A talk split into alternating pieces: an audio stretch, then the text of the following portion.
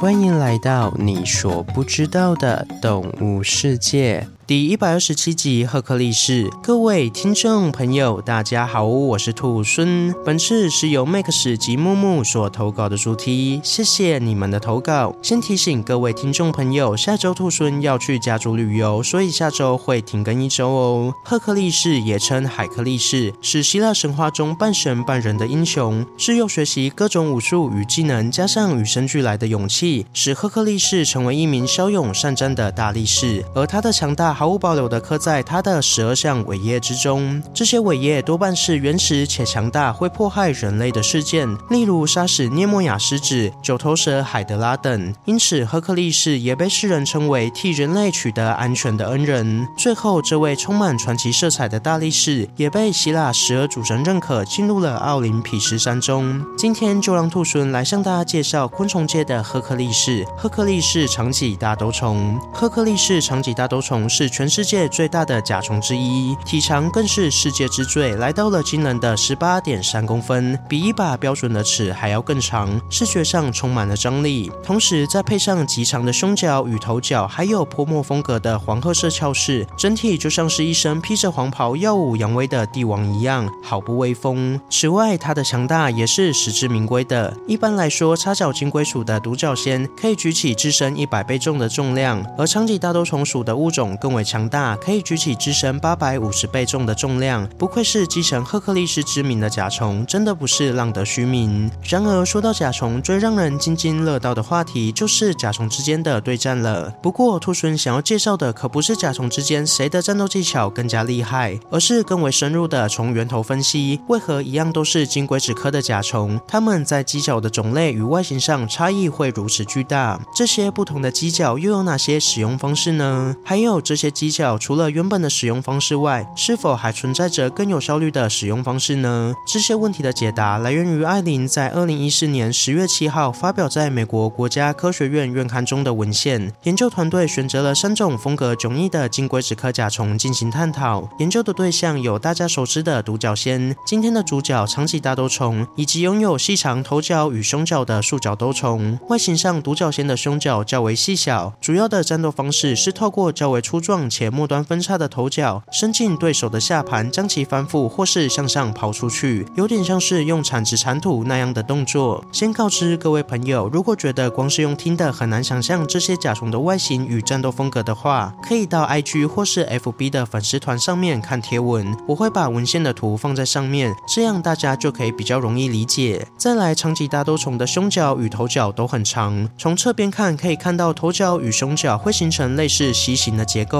这样的外形。也决定了长脊大兜虫的战斗方式是善用头角与胸角的配合，用这两只角将对手夹起，再狠狠抛出，有点像是用尖嘴钳夹住东西再抛出去一样。最后是束角兜虫，它的胸角有点接近七十到八十度的方向延伸，不像长脊大兜虫一样胸角是向前延伸的，所以并没有像长脊大兜虫那样有尖嘴钳般的夹取能力。而在头角方面，也不像独角仙那样有带有分叉且粗壮的头角，而是。像西洋剑一样，给人一种细长且脆弱的感觉。所以束角兜虫的战斗方式既不是夹取，也不是抛头，而是像真正的西洋剑那样用头角进行比试与冲撞。别看它的头角虽然细细一根，但根据艾琳团队的力学分析发现，它的头角可承受的应力值是两百一十二点九 MPa，长戟大兜虫是一百一十四点二 MPa，独角仙只有四十八点二 MPa。所以束角兜虫在犄角的强度上是长戟大兜虫的两倍。独角仙的四点四倍左右，完全是可以直接用来互砍的强度了。除了犄角的强度测试外，艾琳的团队也对犄角的横切面结构进行分析，发现独角仙的犄角横切面是呈现三角形，长脊大兜虫是呈现椭圆形，束角兜虫是呈现圆形。这样的结构对应了不同的战斗风格，如独角仙的犄角三角形结构就是一种底部特化强度的设计，这种设计用来进行由下而上的抛投，再适合不过了。长棘大多从椭圆形的切面结构是特化上方与下方的设计，这种设计用来进行上下的夹取非常的合理。束角多虫的圆切面则是整体的强度都非常的均匀，很适合用来当做西洋剑一样的护砍。所以总结来说，甲虫的犄角只有在原本的战斗方式中才会发挥出最强的性能以及最大的硬度，这也暗示着不同的战斗风格会改变武器的形态与最佳化。所以每一种甲虫的犄角及战斗方式就是最完美的武器与技巧的组合。就像一位弓箭手理当使用弓箭，而且会把射箭的技巧磨练到极致一样，而不是让一位弓箭手使用刀剑，并要求他配合刀剑做出战斗上的改变。所以结论就是，战斗的风格造就了武器演化的方向，而武器最终的使用方式就是最适合原本物种的战斗方式。最后再来回答今天投稿者 Max 的问题，他问说如何养虫？不知道你问的问题是要问成虫还是幼虫，所以兔孙两个都讲。成虫的饲养比较简单，准备一个至少体长两倍以上的饲养箱，接着放入木屑或是其他店家有在贩售的甲虫专用垫材，